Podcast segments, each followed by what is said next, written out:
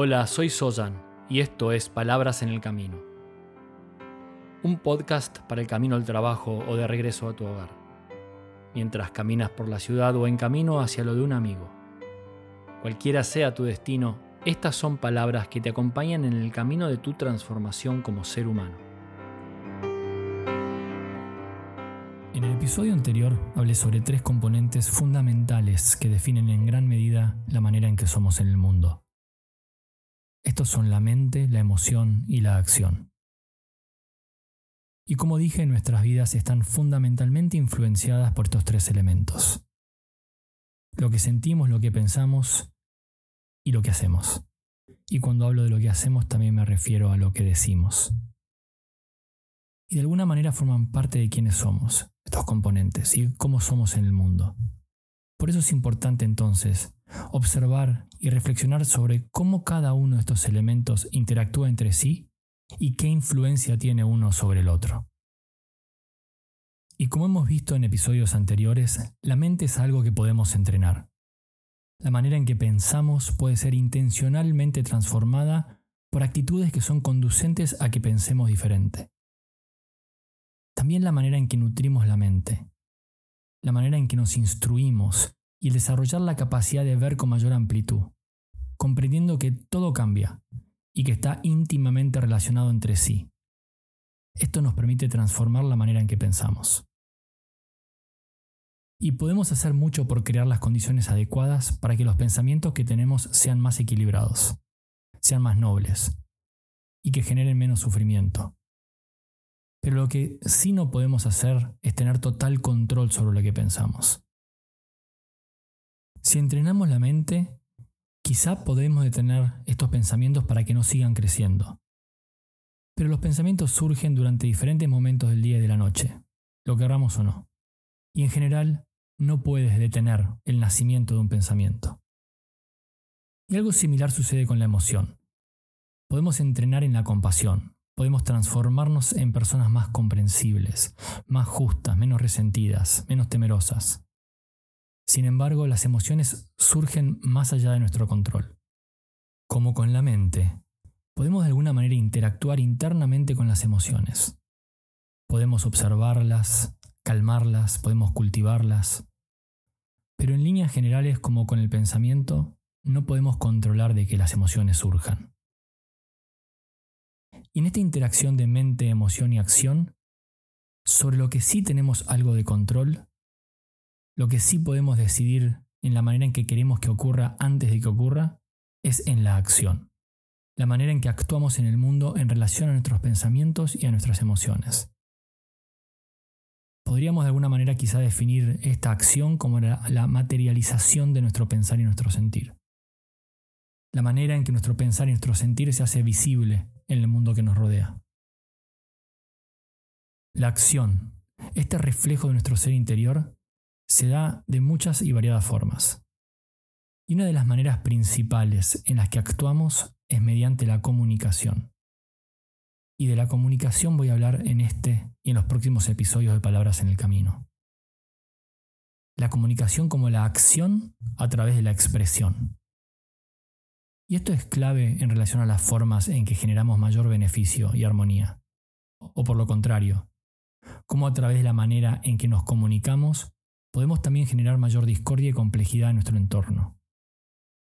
La manera en que nos comunicamos en cualquiera de sus formas y medios es algo que en realidad podemos de alguna manera controlar y de esta manera transformarnos a nosotros mismos y todo aquello que esta comunicación toca. Y por supuesto hay muchas maneras de comunicarse. Podemos comunicarnos a través de los gestos, a través de la palabra, a través de los silencios. Podemos comunicarnos a través de la imagen, a través de los sonidos. Sin embargo, una de las maneras en las que nos comunicamos con mayor frecuencia e intencionalidad es la palabra en sus diferentes expresiones. La palabra, ya sea escrita o hablada. Y como ya sabemos, la palabra es un vehículo potente de expresión. Y puede generar unión o puede generar división. La palabra puede sanar o puede lastimar puede construir o puede destruir. Y es por esto que reflexionar sobre este medio de la acción la expresión de la palabra, es tan importante. Y trabajar en nuestra capacidad de utilizar la palabra de la mejor manera posible es parte de un verdadero camino de transformación positiva. También es importante considerar que la palabra que utilizamos en nuestra acción de comunicación no siempre es propia. En ocasiones repetimos algo que oímos. La palabra sale de nuestra boca, pero en realidad estamos compartiendo algo que recibimos y algo que solemos hacer a veces de manera escrita en las redes sociales. Hay que destacar que la palabra que compartimos o repetimos tiene nuestra impronta, nuestro aval al hacerlo, al repetirlo. Por lo que también debemos considerar que lo que repetimos o compartimos tiene que tener el mismo cuidado con el que tratamos la palabra propia. La comunicación a través de la palabra puede tomar diferentes propiedades o matices. Puede ser, por ejemplo, verdadera o falsa. Puede ser sincera o engañosa. Esta palabra puede enaltecer o calumniar. Y puede provenir del ego, en su búsqueda constante del beneficio. O también puede ser generosa. Existen entonces muchas maneras en las que podemos observar la comunicación a través de la palabra y a partir de esta observación reflexionar sobre cómo queremos comunicarnos en las diferentes situaciones de nuestro acontecer diario. Te invito entonces a que observes cómo te comunicas en los distintos ambientes y medios con los que interactúas. Que observes si hay diferencias en la manera que utilizas la palabra en tu hogar, con tu familia, tus amigos, o la manera en que utilizas la palabra en el trabajo. Si cuando hablas te expresas de manera diferente, por ejemplo cuando escribes. ¿Cómo suele ser tu accionar en referencia a lo que compartes? Lo que repites de lo que has oído o leído. ¿Y cuáles son tus objetivos más íntimos al hacerlo, al compartir? ¿Por qué lo dices? ¿Por qué lo compartes? ¿Cuál es la intención? Observa entonces cómo te comunicas. Y ponte por unos instantes del lado de quien recibe lo que dices o lo que escribes. Intenta conectar con el impacto del contenido y la forma en que lo sueles expresar. Hazte la pregunta, ¿cómo recibirías tu propia comunicación? ¿Cómo crees que impacta en la mente y emoción de los otros la manera en que te comunicas con ellos?